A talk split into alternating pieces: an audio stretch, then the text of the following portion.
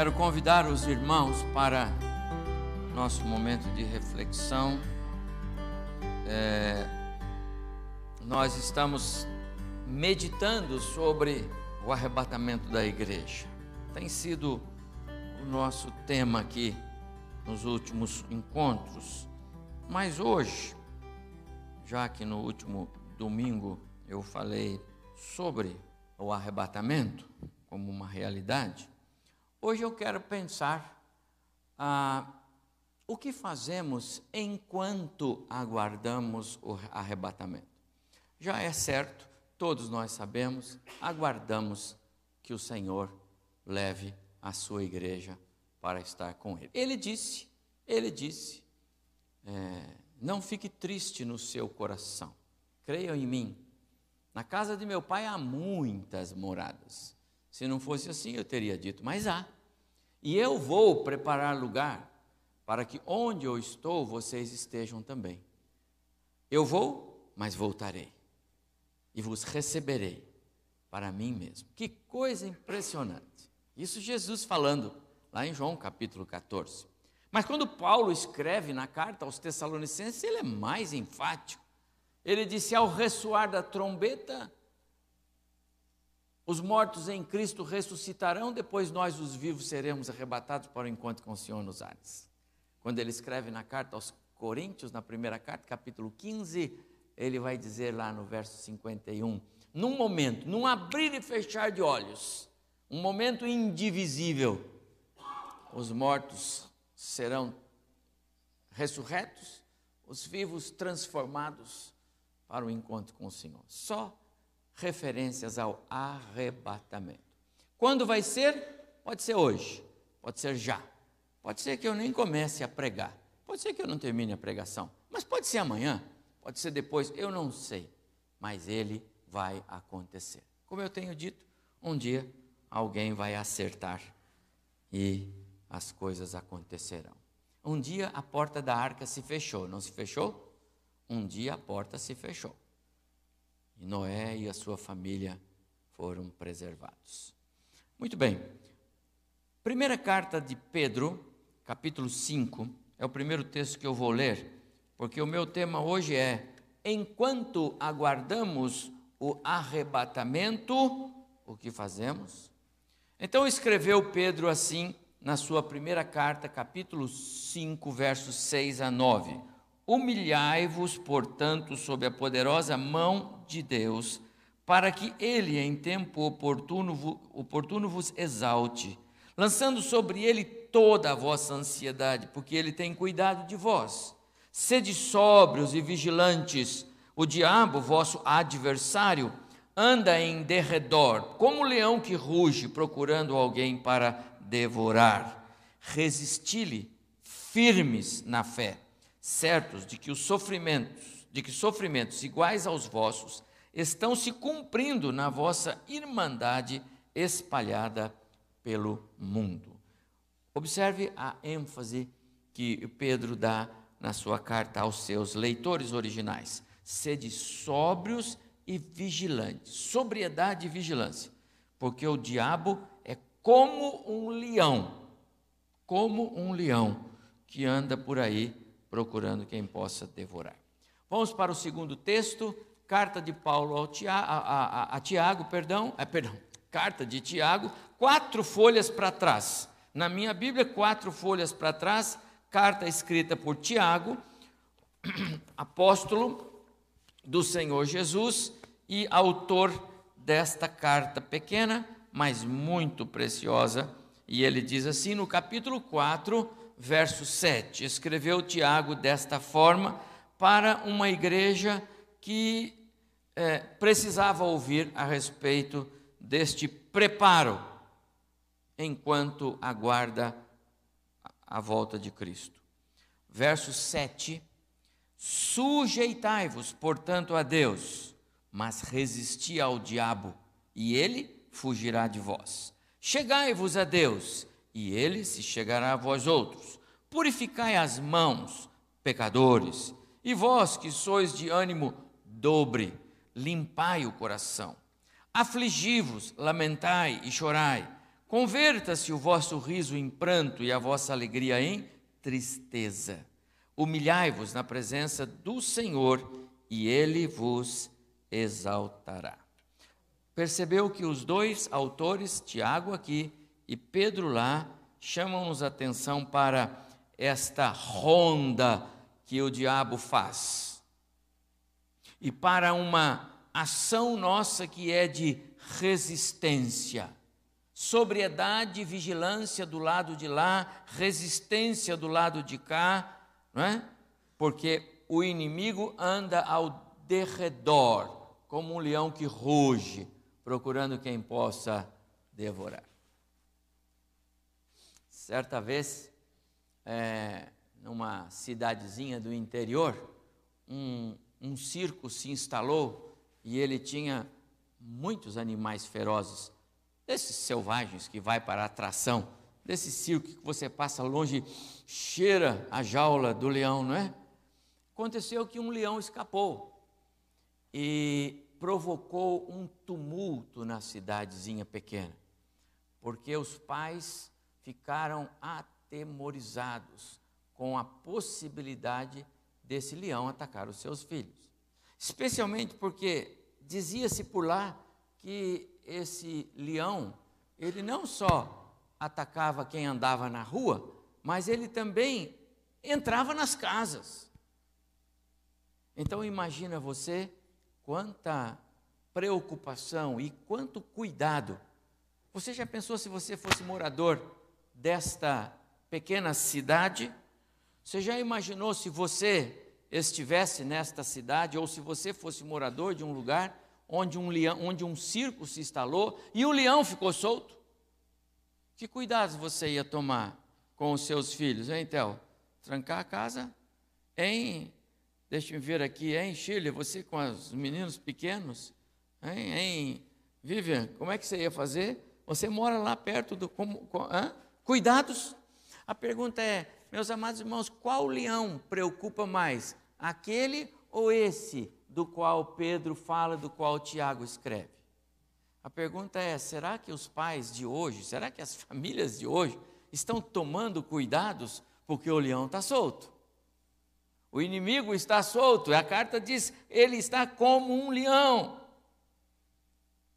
Quero dizer aos irmãos que a história ilustra uma realidade.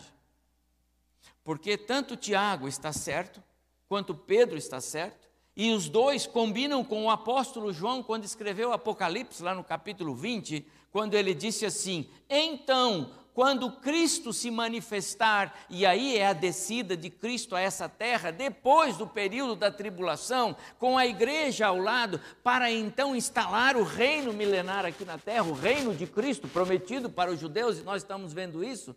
Ah, aí é que ele vai prender Satanás por mil anos. Está escrito lá em Apocalipse capítulo 20, versos de 1 a 4. Então acredite, o, o diabo hoje está solto tem os seus emissários aqui assistindo o culto. Porque ele mesmo não pode, mas ele manda os seus emissários. Ele está solto, fazendo ah, aquilo que a permissão de Deus lhe autoriza a fazer. Ele está tentando, ele está fazendo as suas investidas, tentando alcançar o maior número de seguidores para arrebatá-los com ele. Afinal, ele sabe do futuro dele. Se tem uma coisa, meu amado irmão, que o diabo sabe, é do futuro dele. Talvez você não tenha lido a Bíblia inteira ainda. Talvez você não saiba tudo a respeito do destino final de Satanás e os seus seguidores. Talvez você não tenha lido ainda ah, o que João escreve a respeito deste fim da condenação final do diabo. Mas sabe uma coisa? O diabo sabe. Ele conhece cada página da Escritura. Ele conhece cada expressão que diz respeito à condenação dele. E sabe demais? Ele sabe que é verdade.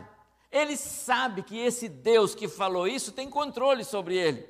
E ele sabe que o nosso Deus assim fará acontecer. Portanto, ele sabe que os seus dias estão contados ele sabe que irá sucumbir a uma destruição eterna, não é morte, é destruição eterna, é morte eterna, no sentido de que é uma morte eternamente viva, mas morte. Parece um paradoxo, mas é assim que é. A alma não morre, ela vive eternamente, morta ou eternamente na presença do Senhor, os salvos. O diabo conhece muito bem o seu futuro, por isso ele age hoje. Então está certo o texto.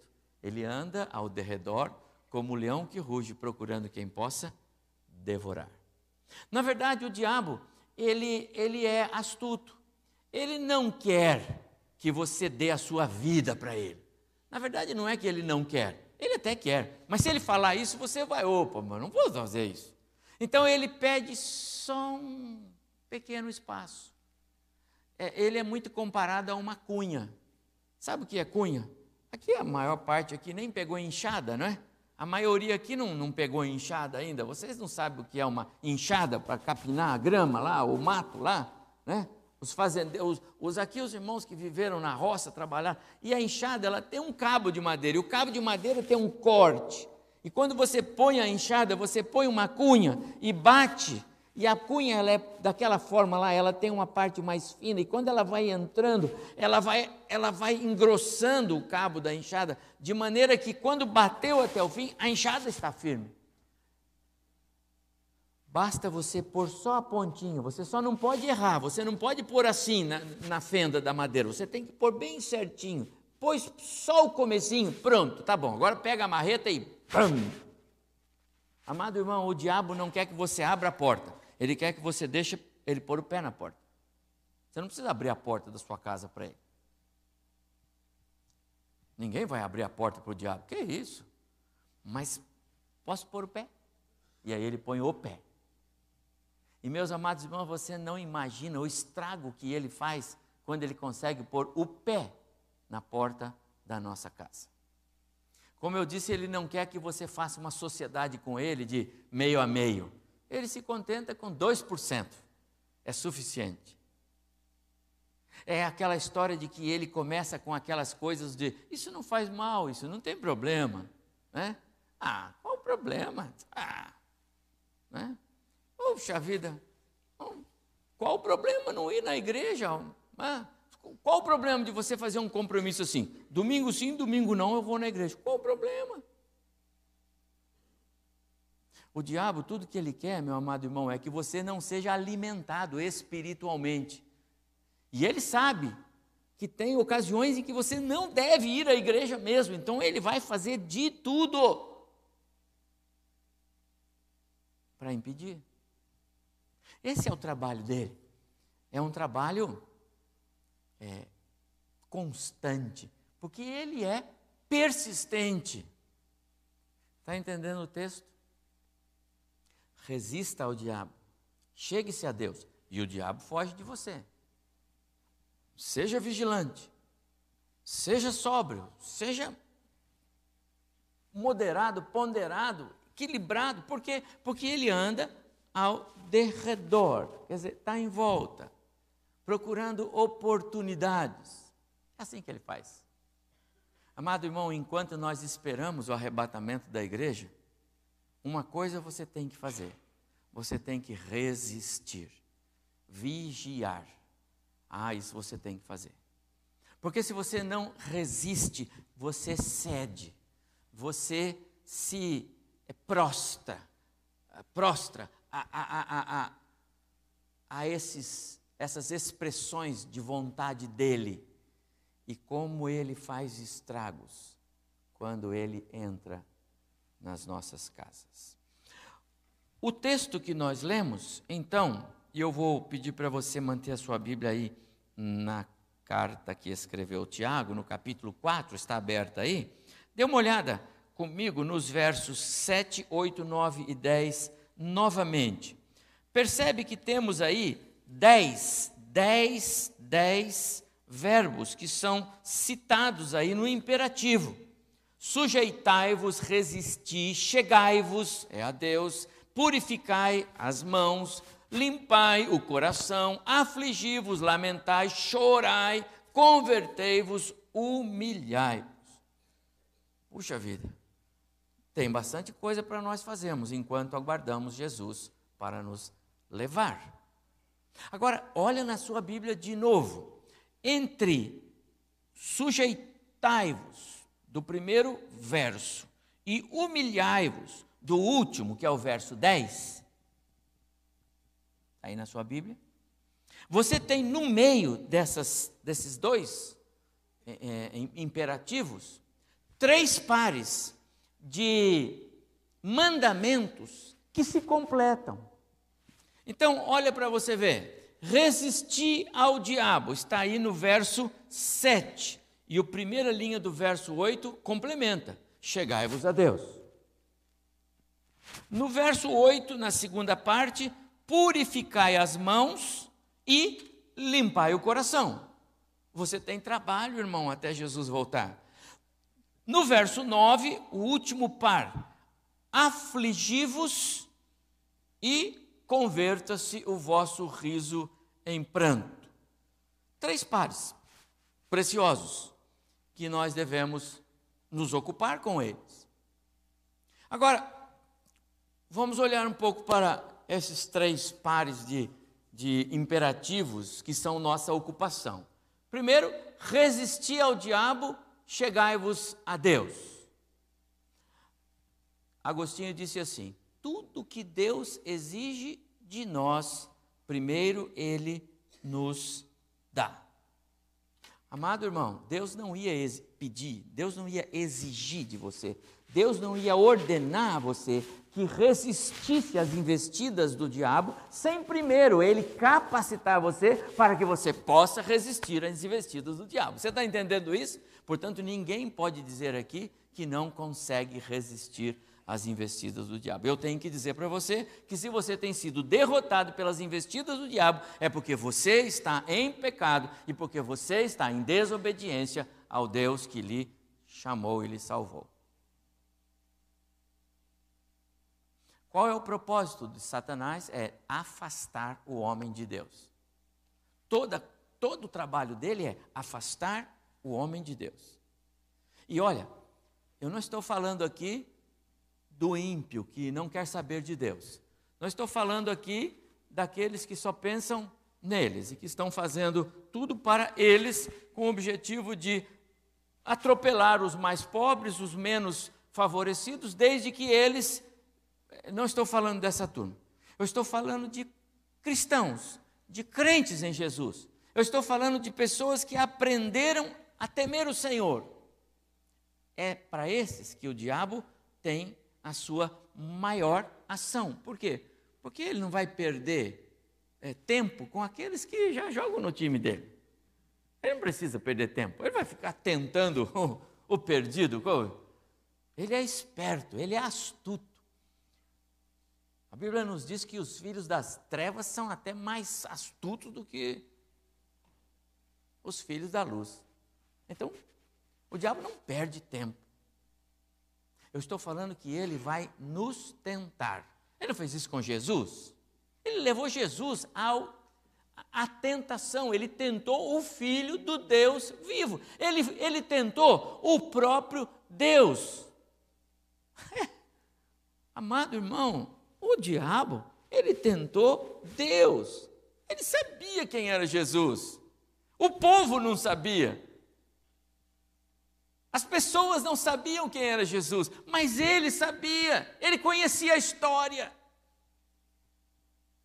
Quando ele diz lá em Mateus 4: Se tu és o filho, na, na verdade ele estava dizendo, considerando que tu és o filho de Deus, então atira daqui para baixo, ordena isso, faz aquilo. Ele queria submeter Jesus a ele. Amado, se ele tentou Jesus, o filho do Deus vivo, o próprio Deus, filho, você acha que ele não vai tentar você e eu? Você acha que nós vamos escapar das tentações de Satanás? Resistir ao diabo e ele fugirá de vós. E lembre-se desta frase que deixou-nos Agostinho. Tudo que Deus exige de nós, primeiro Ele nos dá. Deus, Deus não nos leva aos campos de batalha sem primeiro nos munir com, é, com equipamentos, com armas espirituais para podermos vencer as batalhas. Deus não põe carga sobre os nossos ombros sem primeiro nos equipar fisicamente para carregar essas cargas. Então, resistir, resistir. E como que a gente faz isso? Chegando-se ou chegando-nos ao nosso Deus. Resista ao inimigo, resista àquelas investidas que às vezes vêm né, querendo minar a nossa espiritualidade, querendo nos tirar da comunhão, tirar do privilégio de, de conhecermos mais da palavra do Senhor como é gostoso quando a gente vem à igreja, comunhão dos irmãos e a gente edificado. Puxa, como eu. E se não tivesse vindo? Resistir ao diabo. O segundo, segundo par de, de mandamentos está lá: purificai as mãos, limpai o, o coração. Lembra do Salmo 24 que eu li no início do culto? Consegue abrir a sua Bíblia no Salmo 24? Abra a sua Bíblia, sem tirar o dedo aí de, da carta de Tiago, mas abra a sua Bíblia no Salmo 24, só para você acompanhar comigo a, a, a, esses versos tão preciosos que eu li e que fazem todo sentido neste contexto da minha palavra. Verso 3: Quem subirá ao monte do Senhor? Quem pode subir? Quem pode assentar-se no trono do Senhor? E aí o próprio Davi escreve: o que é limpo de mãos e puro de coração. Do que ele está falando? Ele está falando de uma, um, uma, um agir correto. Ele está falando aqui de um pensar que é reto diante do Senhor. O que é puro limpo de mãos e puro de coração. Esse pode adorar o Senhor. Ele diz mais: é, quem tem o direito de entrar no templo do Senhor? E ele diz: aquele que não entrega sua alma à falsidade. Adoração é reta, adoração é, é ao Senhor. Não existe falsa adoração não existe idolatria, não existe desvio. Esse pode entrar na presença do Senhor. Não entrega a sua alma à falsidade. Outro, que não jura dolosamente. Pessoas que são de caráter duvidoso. Ora diz que está do lado de cá, ora está do lado de lá. De que lado está? Então ele disse: Este que é limpo de mãos e puro de coração, que não entrega a sua alma à falsidade, que não jura dolosamente, este obterá do Senhor a bênção e a justiça do Deus da sua salvação. O que é que Tiago escreveu? Voltando lá, purificai as mãos, limpai o coração. No Antigo Testamento, irmãos, quando o sacerdote ia entrar para oferecer culto, oferecer o sacrifício ao Senhor, ele representava, ele representava o povo diante do Senhor. Então, o sacerdote, primeiro, ele tinha que passar por um processo de purificação, era lavagem de mãos, lavagem do corpo, era um símbolo de uma limpeza moral, de uma limpeza é, espiritual, para entrar no, na presença do Senhor no, no lugar, no Santo dos Santos. Ele oferecia sacrifícios primeiro por ele, para que ele tivesse o seu coração limpo. Senão, como é que ele vai oferecer ao Senhor alguma coisa em nome dos outros, se nem ele está? Entende o que é que Tiago está dizendo? Achegai-vos a Deus, como ele diz aqui, é, chegai-vos a Deus. De que forma você vai se achegar a Deus? Você vai se chegar a Deus com mãos puras, com coração limpo, obedecendo este princípio que a, a carta nos informa. Mas não fica por aí. Ele diz mais: enquanto espera o arrebatamento da igreja, então ele diz assim: afligi-vos. Na verdade, esta expressão é acompanhada aí por mais dois verbos no imperativo, não é? Afligi-vos, lamentai, chorai. E mais, e ainda converta-se o vosso riso em pranto. O que, que o Tiago está dizendo? Amado irmão, o pecado, o pecado ele entristece o coração do crente. Jesus, quando olha para Jerusalém, e ele chora sobre Jerusalém, porque ele vê o pecado daquele povo. E ele diz na sua oração: Ah, Jerusalém, se você soubesse o que você está jogando fora, porque a porta se abriu para você, Jerusalém, e você está jogando fora. Jesus chora por aqueles que o rejeitam. Jesus chora por causa do pecado que tira o homem da presença dele. Jesus chora pelo pecador envolvido no pecado. É isto que o Tiago está dizendo. Afligivos, chorai, lamentai.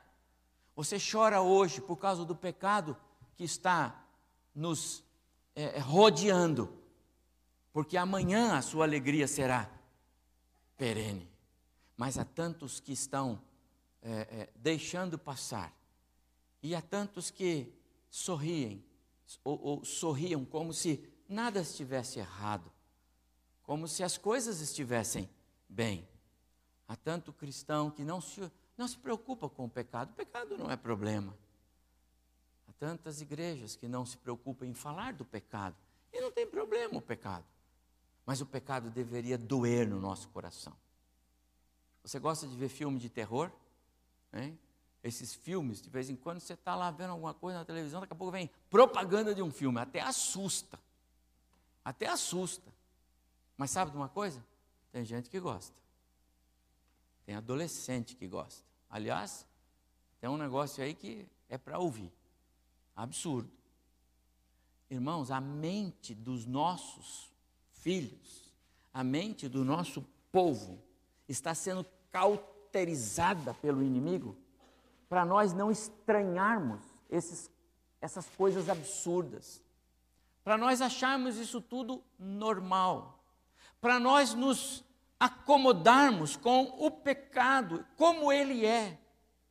Não tem mais problema as coisas que são pecaminosas, ofensivas à moral, à família, aos princípios, aos valores.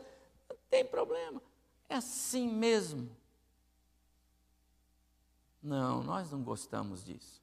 Nós deveríamos olhar para essas coisas e dizer: não, Senhor. Nós deveríamos olhar para um, uma bagunça aí dizer: Senhor, tem misericórdia desse povo, porque eles precisam do Senhor. É isso que o Tiago está dizendo. Como é que você vai resistir ao diabo? Você vai resistir ao diabo é, chorando e lamentando pelo pecado de hoje, porque este pecado está tirando o homem da presença de Deus. Eu insisto, o texto de Pedro está plenamente de acordo com o que nós estamos falando. Sede sóbrios e vigilantes, o diabo, vosso adversário, anda em derredor como um leão que ruge. Sobriedade, vigilância, atitudes de quem espera com olhos abertos.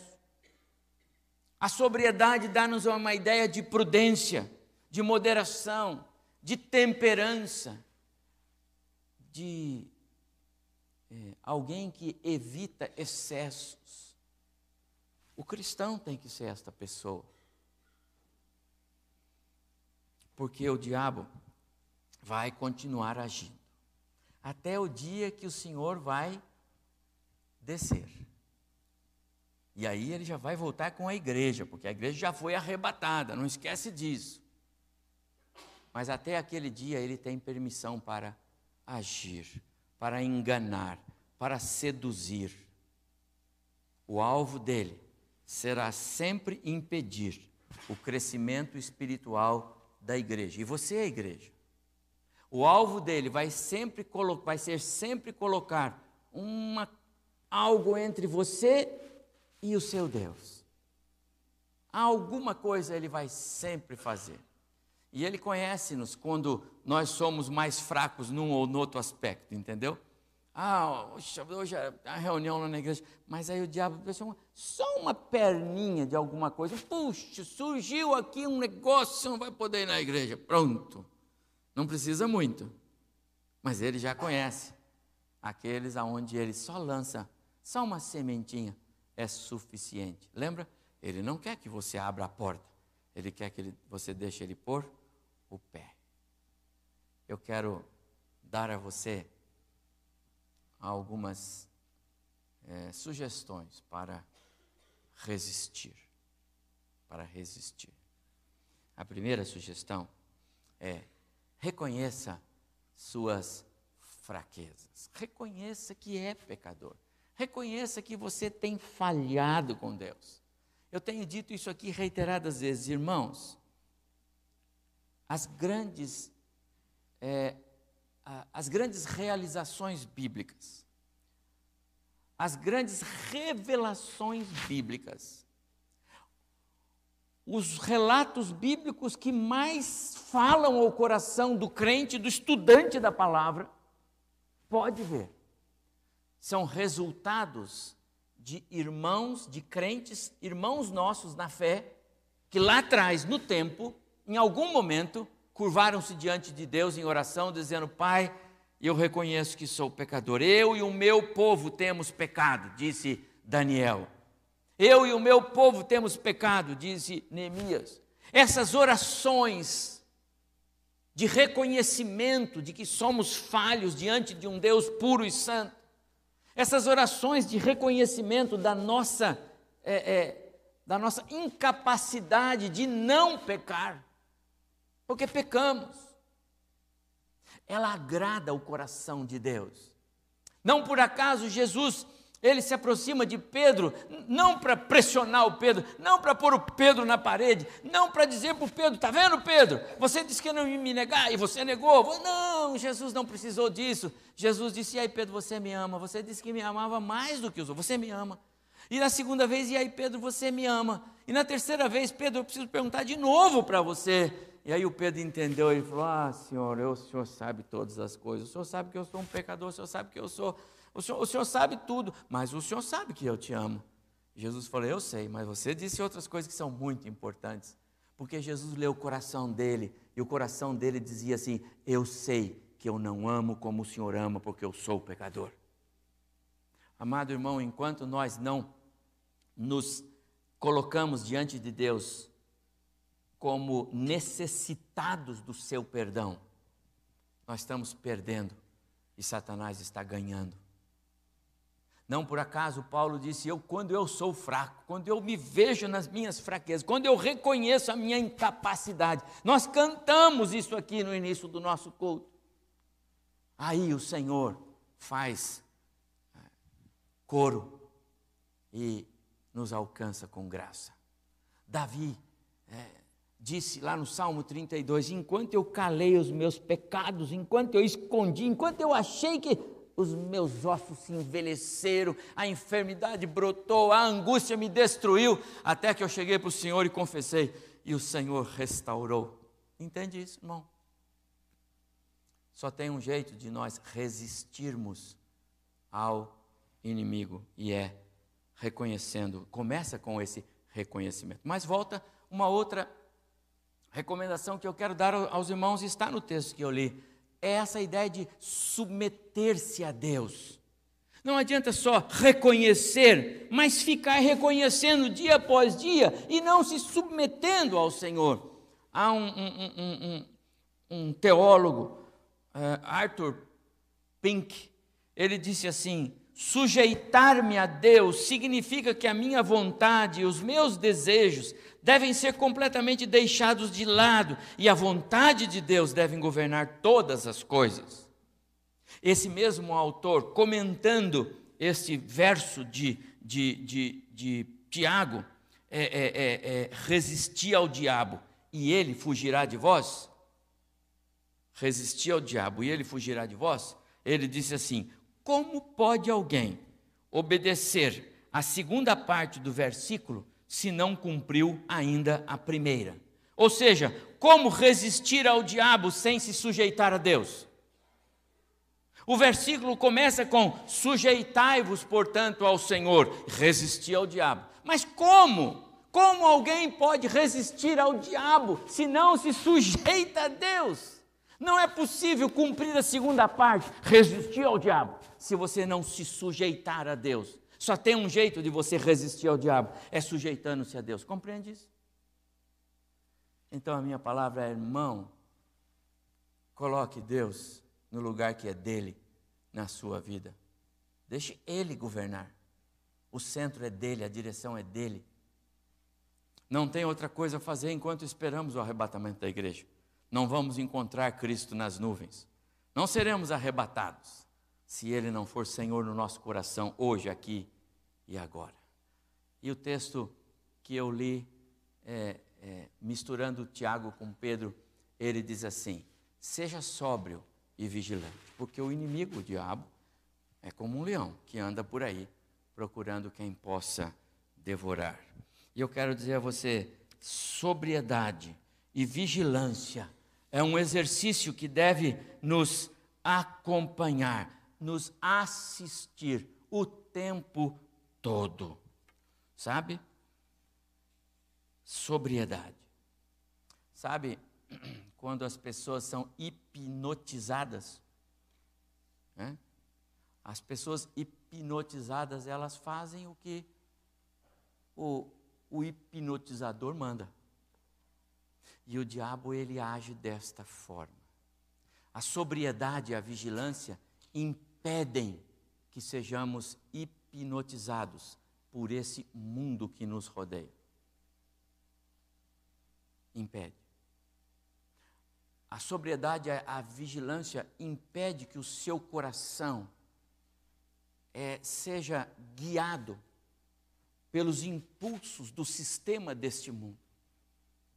Então disse o, o, o, o comandante do Davi, mas chefe, rei, o senhor é rei, o senhor já tem a sua esposa, e o senhor pode ter outras, mas não a Batseba, porque ela é esposa, ela é casada, ela é esposa do Urias.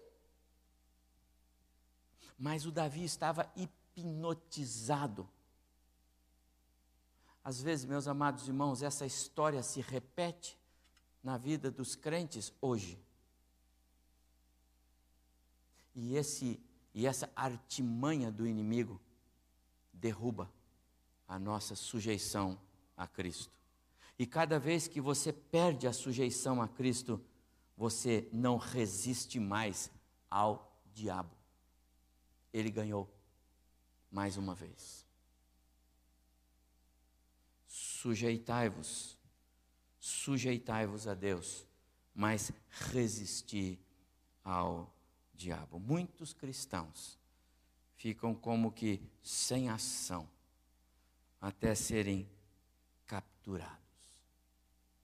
Meus amados irmãos, o leão continua solto por aí. Cuidado quando você for embora. Cuidado quando você chegar na sua casa. Cuidado quando você estiver dentro da sua casa. Ainda que você more lá no 18º andar de um apartamento com três portarias, 20, 24 horas por dia. Cuidado, esse leão está solta. Ele visita lares de crentes. Ele visita as escolas onde os nossos filhos estão. Ele visita as nossas, as nossas é, é, reuniões sociais. Cuidado.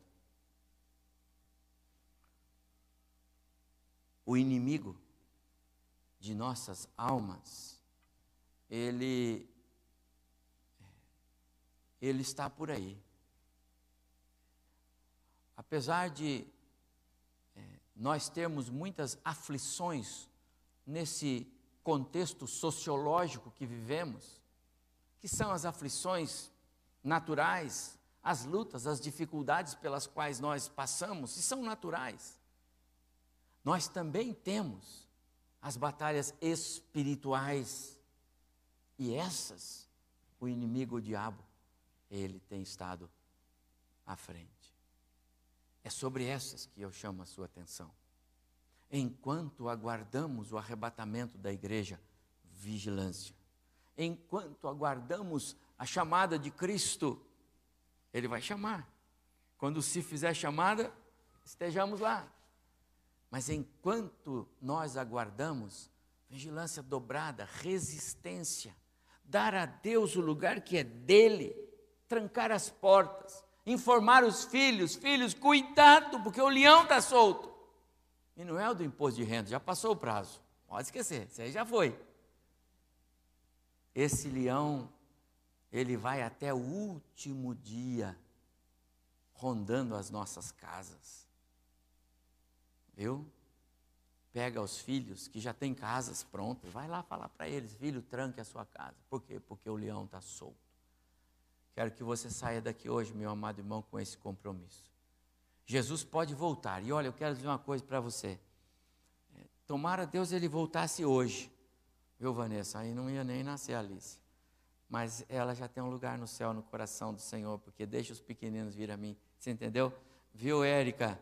Viu, Gigi?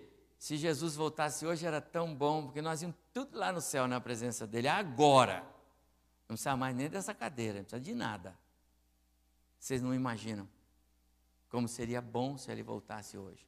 Mas, meu amado irmão, se ele não voltar hoje, e enquanto ele não voltar, eu quero dizer para você: fique firme nessas duas porções bíblicas, Tiago e Pedro, porque o leão está solto e você tem que resistir, você tem que suportar as lutas, você tem que chorar por causa do pecado desse mundo, não se alegrar e nem fazer pouco caso, e nem rir. O pecado do mundo não é para nos fazer rir, é para nos fazer chorar. Porque ele ofende a Deus, ele ofende a moral, ele ofende os princípios, ele estraga a nossa família. Ele está ceifando os nossos filhos. Ah, meus amados irmãos, como eu me preocupo com as nossas crianças, no sentido de o que será o mundo para elas. Se hoje é tudo tão normal. Sede sóbrios e vigilantes. O diabo, vosso adversário, anda em derredor, procurando quem possa devorar. Mas tem uma coisa eu quero terminar. A graça de Deus nos capacita para a vida. A graça de Deus nos capacita para vencermos as investidas do inimigo. Não esquece a frase que Agostinho escreveu. E Agostinho escreveu lá no século IV antes é, da, da, era cristã, lá no, no início do, do, do movimento dos pais da igreja. Agostinho disse assim: Deus não nos permite passar por aflições sem primeiro nos munir para passar por elas porque Ele não pede nada que nós tenhamos que fazer para Ele, sem primeiro Ele nos capacitar para que possamos fazer. Que Deus maravilhoso é esse, meu amado irmão, é o seu Deus. Coloque-o em primeiro lugar na sua vida. Esta graça está à sua disposição, se Cristo já é seu Salvador. Mas eu devo dizer uma coisa: ela só pode ser desfrutada por aqueles que reconhecem que necessitam dela. Você reconhece que necessita da graça de Deus? Você reconhece que precisa desse Deus para você vencer, resistir o diabo? Você reconhece isso? Você tem se submetido a Ele? Eu quero que você saia daqui hoje com esse compromisso no seu coração. Você pode orar? Curve sua cabeça. Vamos orar. Ore ao Senhor. Diga, Deus, por favor, esclareça o meu coração sobre as minhas necessidades. Tu sabes, eu sou pecador, eu preciso do Senhor. Ah, Deus, como eu preciso dessa graça. Talvez o diabo tenha alcançado algumas vitórias na sua vida, não é? Acontece, não acontece?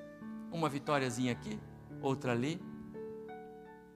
Mas se o diabo tem alcançado vitórias, eu quero lhe dar a receita. Submeta-se ao Senhor e resista ao diabo, e ele fugirá de vós. Deixe Cristo reinar. Diga não às pequenas coisas para você aprender a dizer não para as grandes coisas. Sempre que vamos fazer alguma coisa, precisamos começar primeiro com as menores. Onde o diabo tem vencido você?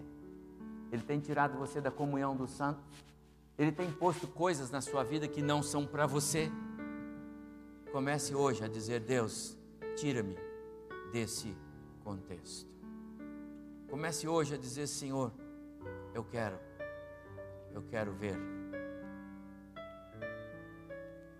a tua luz em mim brilhar.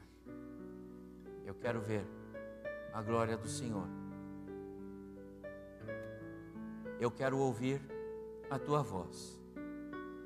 Eu quero sentir o teu calor. Eu quero, Senhor, que a graça do Senhor passe sobre mim. É o que eu quero.